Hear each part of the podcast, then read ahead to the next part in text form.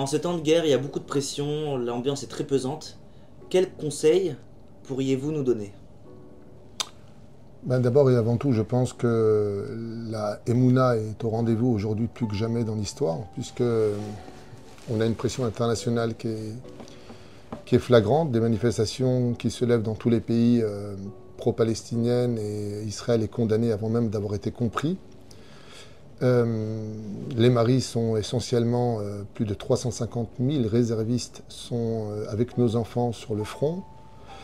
Le nord menace, le sud a déjà menacé et fait ses preuves. Donc oui, la situation est pesante, la situation est difficile et sans foi, sans la on ne pourra pas évoluer un jour de plus. Donc on a aujourd'hui l'occasion de mettre en application cette foi inébranlable que notre peuple a toujours eue et qui nous a permis de sortir du pays d'Égypte, de traverser la Babylonie, la Perse, la Grèce et d'Homme, la Shoah et bien d'autres événements comme les guerres de 1948, 67, 73 et autres. Donc Israël vaincra, Israël, Bezrat Hashem réussira et il faut garder le moral. Maintenant, pour garder le moral, eh bien, il y a plusieurs choses à faire. La première, c'est de se rendre utile. Parce que quand on est à la maison et qu'on tourne en rond, alors on a tout le temps de se poser les mauvaises questions et d'imaginer les scénarios les plus euh, catastrophiques.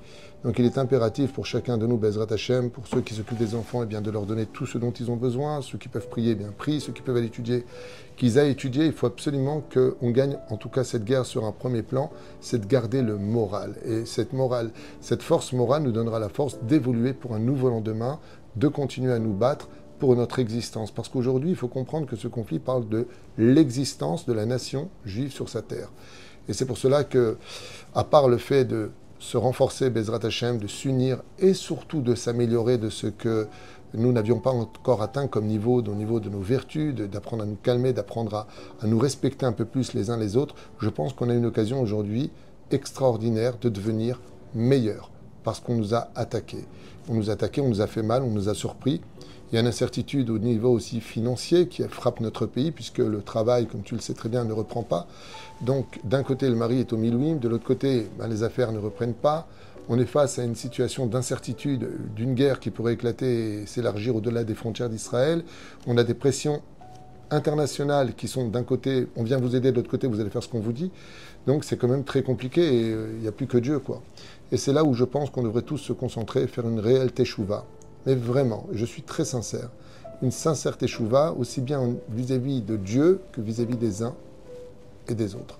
Voilà ce que je pense qu'aujourd'hui on devrait mener à bien parce que l'avenir de ce pays et de notre euh, goral, de notre euh, sort, le mot sort ne venait pas, euh, va dépendre essentiellement de notre conduite.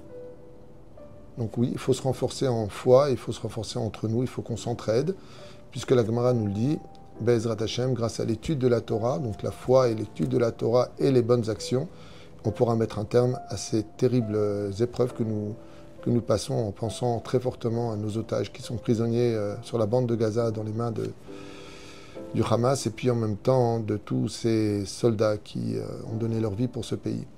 Il faut absolument que notre sourire soit la récompense de leur mort. Merci beaucoup, Rav.